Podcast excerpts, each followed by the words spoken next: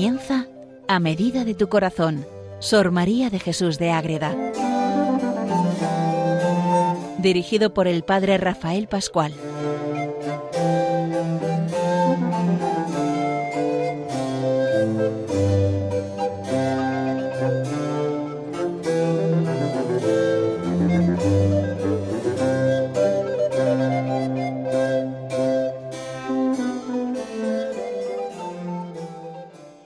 Buenos días a todos, queridos oyentes de Radio María. Comenzamos una nueva temporada, un nuevo curso, y empezamos con una gran figura de la espiritualidad española, Sor María de Jesús de Ágreda. Antes de seguir me voy a presentar. Soy el padre Rafael Pascual Elías, carmelita descalzo, que estoy en Calahorra.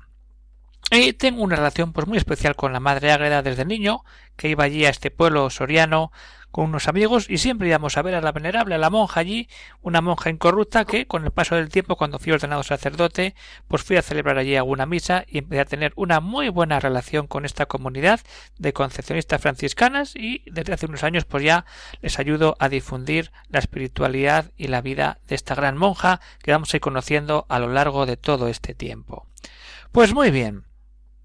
¿De quién estamos hablando? ¿De quién vamos a hablar? ¿A quién vamos a conocer en este nuevo tiempo que el Señor nos regala? De la Madre Ágreda, de la Venerable, de la mística del Moncayo, de ¿Y por qué venerable? Pues venerable porque está el proceso abierto, que ya iremos hablando también de su proceso, que es bastante complejo. La Madre Ágreda tal cual porque es conocida así por ser su pueblo, o la mística del Moncayo, pues porque está situado este pueblo a los pies del Moncayo, ese monte precioso que une esas regiones de España, de Navarra, de Rioja, de Aragón y de Castilla. Pero bueno, vamos a entrar en ese nombre que más nos interesa para esta primera realidad que estamos centrando, este primer programa, es Sor María de Jesús de Ágreda. ¿Y por qué prefiero escoger este nombre? Porque con este nombre entramos en el ambiente, en la vida religiosa y en el pueblo de la Madre Ágreda. Sor María. Con decir Sor María hay que concretizarla en un lugar concreto, en una época, y ahí vamos a entrar. Sor María nace un 2 de abril de 1602 y muere el 24 de mayo de 1665, que es la fiesta de Pentecostés. ¿De qué estamos hablando? Pues del siglo barroco, del siglo XVII, del siglo XVII español. Por eso es bueno decir que Sor María nace, vive y tiene toda su vida concreta en este mundo, en ese siglo del barroco español. Pero es Sor María de Jesús. ¿Y por qué de Jesús? Porque ella entra como religiosa. Ella es una consagrada al Señor dentro de una orden concreta, la orden de la Inmaculada Concepción. Y ese orden de la Inmaculada Concepción es lo que le hace cambiar, añadir ese apellido. Yo soy de Jesús. Y luego añadimos de Ágreda. ¿Por qué? Porque es su pueblo natal, ese pueblo castellano que os invito a todos los oyentes a visitar alguna vez, porque es ese pueblo soriano donde se abre todo a los pies del Moncayo y donde podemos encontrarnos de verdad con esta gran mística que es Madre Ágreda. Para conocer un poco más en profundidad, porque son simplemente unas pinceladas lo que vamos a ver en este primer programa de esa cultura, de esa vida de Ágreda, pues recomiendo la lectura de uno de los libros de un sacerdote que es natural de Ágreda también, Manuel Peña García. El título del libro es Sor María de Jesús de Ágreda, biografía esencial y fundamental. Ahí tenemos muchos datos. No me voy a hacer más que un resumen y vamos a entrar en esa realidad siglo barroco, Inmaculada Concepción como orden y el pueblo de Ágreda. Pues bien, ¿qué sucede ahí en ese siglo XVII, en ese barroco de la España que está en ese momento en que vive Madre Ágreda? Pues ¿qué sucede ahí? Que tenemos que unirla a dos grandes figuras que ha habido antes en la historia y que han preparado esa casa, ese lugar, ese ambiente en el que luego entrará Sor María, que son Isabel la Católica y Santa Teresa de Jesús. Hay que tener en cuenta también esa gran crisis que supone el siglo XVII español y también a la vez ante esa crisis ese esplendor de arte en todos los sentidos que luego detallaremos. Vamos a entrar ahí, ese siglo barroco español. Llegamos ahí después de un proceso histórico. Vamos a echar la mirada al siglo XV, vamos a mirar a Isabel la Católica y vamos a ver cómo esa mujer de gobierno que da esa unidad a España, que empieza a poner las bases para lo que hoy tenemos en nuestra vida.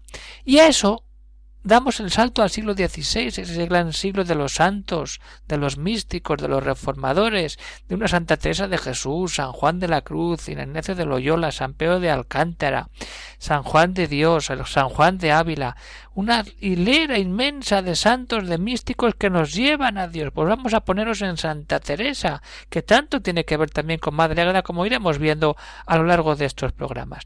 Ese siglo XVI de espiritualidad nos abre el paso al siglo XVII, donde nos encontramos con María de Jesús de Ágreda, con ese gobierno, es una mujer de gobierno, todo hay que decirlo de verdad.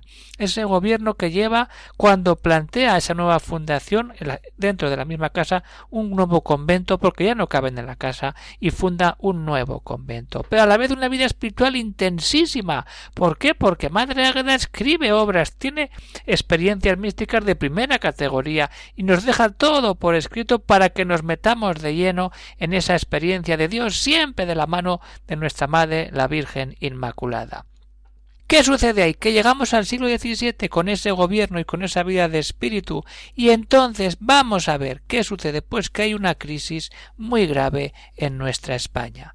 Ese gran esplendor que ha habido en el siglo XVI pues cae, cae y se hunde la España. Esos reinados de Felipe III y Felipe IV van cayendo el imperio español, ese imperio español enorme que teníamos, pues va poco a poco fragmentándose, hundiéndose y dejando de ser esa gloria tan grande que era. Deja de ser esa potencia mundial. Tengamos en cuenta todo lo que era España, que era medio mundo, por decirlo de alguna manera. Todo eso va cayendo, pero no solamente a nivel externo, dentro de la misma península ibérica también empiezan los problemas, con esas guerras con Portugal y a la vez también con Cataluña, con esos problemas y revoluciones que había, y gracias a esas revoluciones, pues el rey Felipe IV va a ser el que de camino a una de esas visitas a Cataluña pase a visitar a Madre Ágreda para pedir ayuda, para pedir oración, para pedir consulta de muchas cosas y será donde empiece esa relación epistolar de Madre Ágreda y el rey Felipe IV. Pero ¿qué sucede ahí? Que cae la economía de una manera pues muy muy fuerte. El ambiente social es muy tenso. ¿Y qué sucede? Pues que se cierran las relaciones con otros países, esa amplitud de miras, de gobiernos, de economía, de vida calmada, todo eso va cambiando. ¿Y qué pasa? Que el país se hunde. Vamos a hablar claro. Hay una inseguridad muy grande y hay una desconfianza hacia todo. No tenemos esa seguridad, no tenemos ese poder, no tenemos la realidad fuerte de ese siglo XVI español, porque estamos hablando ya del siglo XVII, esa época muy distinta al Renacimiento español. Hablamos del barroco español. Y hablar del barroco español es hablar a la vez también no solamente de esa crisis, Además de esa crisis, tenemos en cuenta ese arte que tiene la España del siglo XVII y que Madre Ágreda ve en su pueblo y conoce por otras realidades por las cartas. Vamos a ver a las letras, ese, ese mundo de las letras del siglo XVII. Tenemos a Lope de Vega con esos poemas de la pasión, con esa infinitud de obras de teatro que más de una vez habremos visto o leído, o qué decir de Cervantes con ese Quijote que es la obra maestra de la literatura española, o sus cantidad de otras pequeñas obras entre meses y otras obras. ¿O qué decir de Calderón de la Barca, con esas obras impresionantes del teatro como ese gran teatro del mundo o La vida es sueño?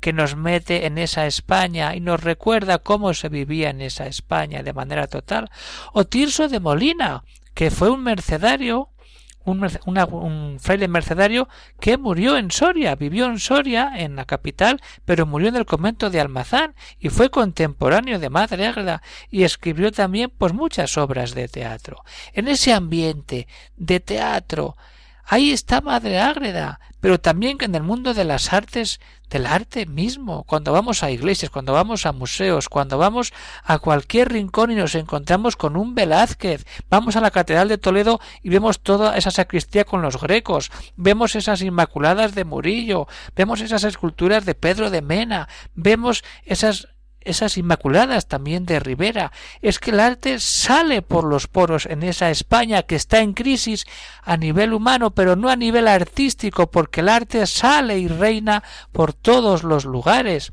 Tenemos que tenerlo en cuenta. Y Madre Ágreda vive en este ambiente, en este barroco español nos da todo. Esa crisis española la sufre y la vive ella en compañía de Felipe IV, y a la vez tiene ese esplendor en su pueblo y en su arte de su pueblo. Pero bueno, hemos dicho esto.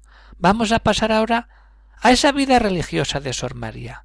¿Eh? Sor María es una hija del barroco español, pero a la vez es de Jesús y por eso ella es hija de una orden, de la orden de la Inmaculada Concepción, y es religiosa. Ella tiene una consagración religiosa en la orden de la Inmaculada Concepción que sigue viva en nuestros días. Vamos a ver ahí qué sucede. Vamos a ver qué significa ser religiosa, que tiene una consagración.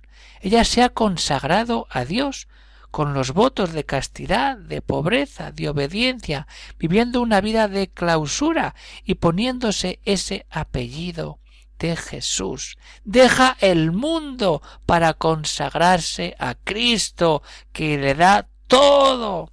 Y a la vez tiene esa vida monástica de clausura, no sale de clausura, salvo en esas bilocaciones, y no deja la clausura.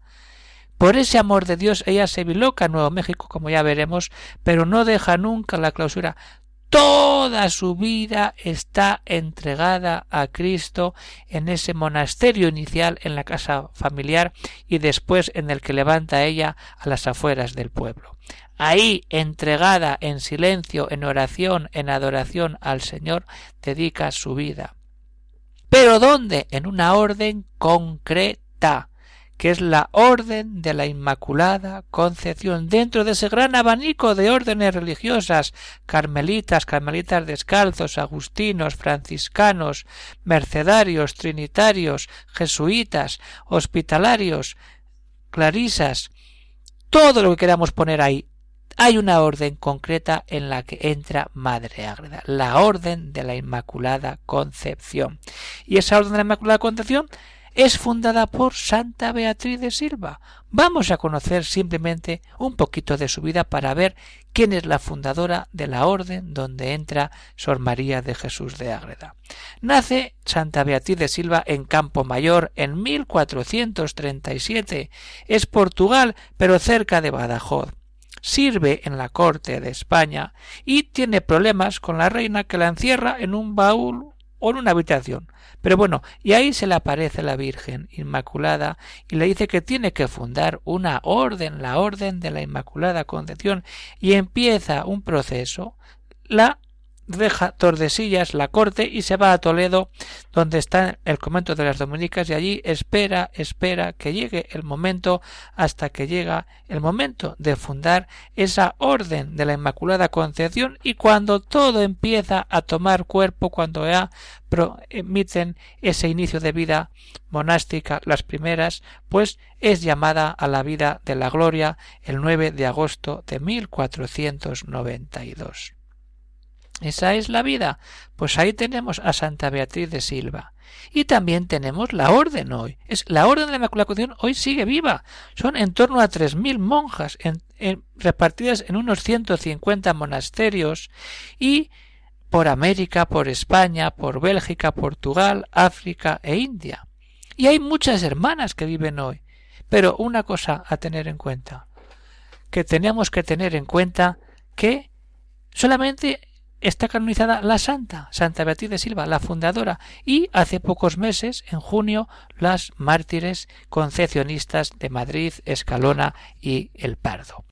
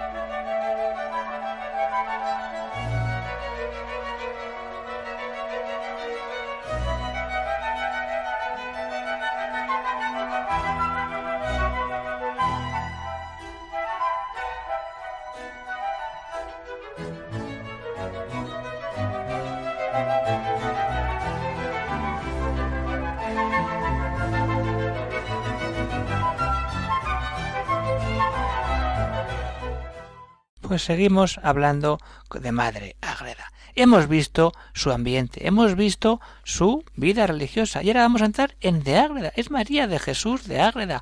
Vamos a conocer su pueblo.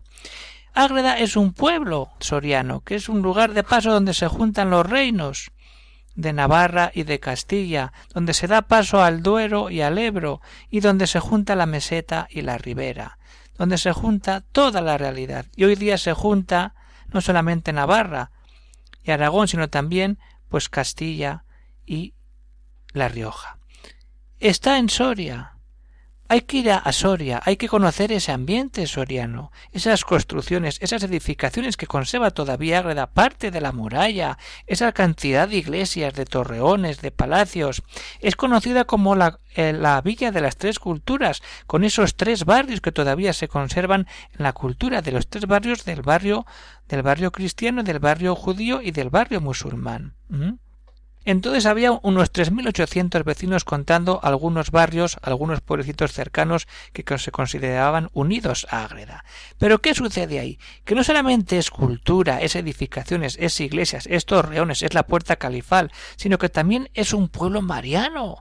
Tenemos a la Virgen de los Milagros cuya romería, que coincide siempre el sábado del Corpus, es impresionante miles y miles de gentes que acuden de varios pueblos a la redonda andando para estar allí por la mañana y rendir culto a la Virgen, o la Virgen del Coro, que es la que le está en el convento de las concepcionistas y ante la que tantas veces rezó Madre Águeda, esa novena que es la novena de la Inmaculada, cuando sale de la clausura y se hace una pequeña procesión por la calle para entrar luego a la iglesia y empezar la novena, y luego al acabar la novena el día de la Inmaculada subir otra vez al coro, donde desde todo ese coro intercede ante todo el pueblo de Ágreda. Pero además hay que tener en cuenta qué Ágreda había en aquella época, nada menos que seis parroquias, más luego un convento de agustinos, otro de franciscanos, este de las concepcionistas y uno que se funda ya, ya fundado el de las concepcionistas. Hoy que nos queda una parroquia, pero varias iglesias todavía, y la Orden de la Inmaculada Concepción sigue con este convento, y en torno a tres mil vecinos. Y bueno, esto es lo que hemos visto de Madre Ágreda. Es su pueblo, es su orden y es su época. Y qué mejor, qué mejor que acabar con un pensamiento de su biografía cuando de verdad ella empieza a escribir su autobiografía, hace como un largo, en una larga introducción y nos deja frases preciosas. Vamos en torno a la verdad. Ella escribe desde la verdad porque la verdad para ella es Dios, y así nos dice ella de verdad, que el mayor elogio de la verdad, el que más la engrandece, es tomarla Dios por blasón de su nombre. Dios es verdad, y la verdad es Dios. La excelencia de su ser inmutable es ser verdad, y como de su divina majestad se dice, es el que es. La verdad es la que es, porque todo lo que es verdad propiamente es la significación y definición de la verdad. Ahí queda todo. ¿Dónde estamos? Viendo la verdad en Madre Ágreda, una mujer que vive en el siglo XVII, que entra en la orden de la Inmaculada Concepción y es hija de un pueblo, el pueblo de Ágreda. Pues que Dios bendiga a todos los oyentes y nos vemos el próximo día.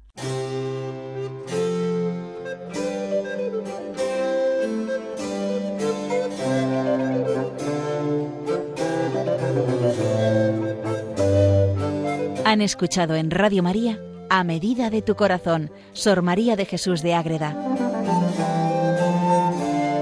por el Padre Rafael Pascual.